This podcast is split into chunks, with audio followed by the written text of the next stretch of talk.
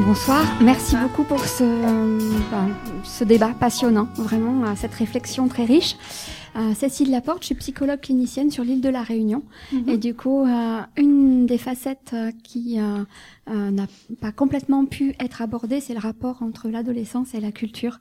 La diversité culturelle, la diversité des modèles d'appartenance et la complexification de pouvoir se projeter. C'est particulièrement le cas sur l'île de la Réunion, comme d'autres endroits, bien sûr. Oui, mais la l'île de la Réunion, que vous connaissez mieux que moi, mais moi, ce qui m'a toujours frappé, c'est la, c'est le, laboratoire au sens euh, noble du terme. C'est, ce métissage, ce syncrétisme. Et c'est vrai que sur un tout petit territoire, euh, on voit l'importance de ces modèles, de ces identifications. Alors oui, ça, on n'a pas abordé ça puisque le, livre, en fait, même s'il y a une petite partie, euh, je parle de ça, mais était vraiment mm, pour tous, tous les parents, et parce que plus pour les questions communes qui se posent à tous. Si on regarde euh, même, par exemple, le mot adolescent en français, si vous essayez de le traduire en certaines langues, c'est impossible. Euh, donc, si, le mot n'existe pas, c'est même le concept n'existe pas. Et on n'a pas besoin de ça. On est soit enfant, soit adulte. Donc, euh, oui, les attentes, les projections, ça c'est vachement important.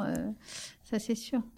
Mais justement, autant par exemple, vous voyez, sur les histoires transculturelles, il y a eu beaucoup de choses sur les petits tout ce qui concerne le maternage, la parentalité au début, etc. Mais alors après, les parents d'ados euh, dans différentes communautés, euh, vous en trouvez peu des travaux. Alors que là, au contraire, enfin au contraire, au moins aussi autant que les bébés, le corps des adolescents, il porte la culture, hein, et il porte les cultures. Euh, la culture d'ici et la culture transmise par leurs parents ou, ou, là où ils vivent. Ça, c'est le corps, il est façonné par le social et le culturel. Hein. Le corps, vous avez vu les débats sur le, voile, le, tout, le, look des adolescents, euh, tout, tout, ce qui, tout ce qui vient euh, comme ça habiller ou façonner le corps, les troubles du comportement alimentaire, l'anorexie, euh, qui maintenant se démocratise, comme vous le savez. Et, donc c'est plus réservé à, aux classes sociales favorisées, ça touche aussi les garçons et ça, et ça touche les enfants de migrants. Quand moi j'ai commencé, euh, il n'y en avait pas, autre que dans les classes sociales favorisées françaises. Donc il y a bien un, ce qu'on pourrait dire un marquage du corps, quoi, un marquage corporel. Hmm. Une autre question? Chantal Goyot, directrice générale de l'EDSUP. Oui, juste une, une question, peut-être Marie-Rose. Aujourd'hui, l'actualité euh, nous, nous dépasse un peu hein, sur cette question de des postures de certains adolescents qui mm. euh, prennent des décisions euh, ou qui, qui font des passages à l'acte, alors du coup extrêmement graves.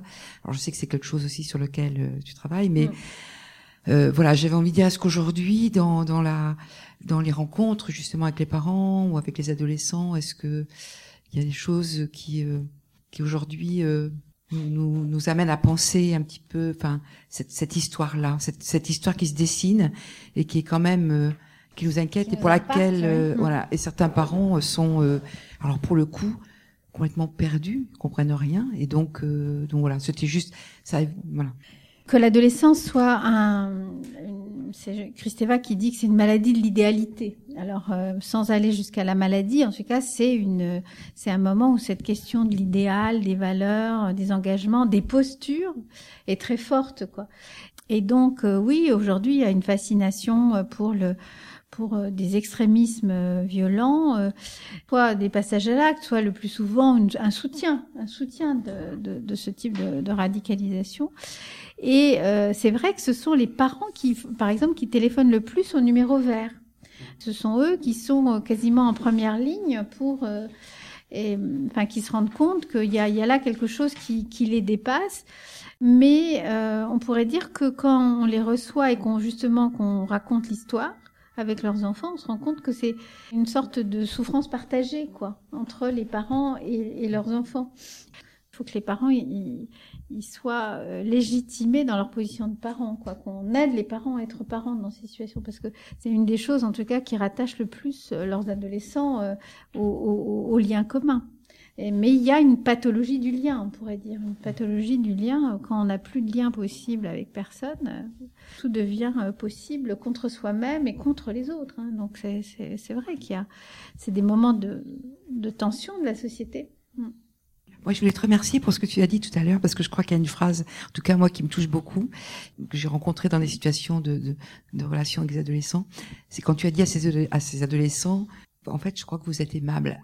Et ça, je pense que c'est moi la phrase que j'ai envie de retenir parce que je crois que ça c'est quelque chose qui avec euh, avec ces, adolescents est, est, est, tout à fait euh, porteur quoi de, de, de, de la relation qu'on peut avoir avec eux. Mm. Et la réponse est absolument incroyable. Quoi. Merci. Ben merci, au plaisir. Mm.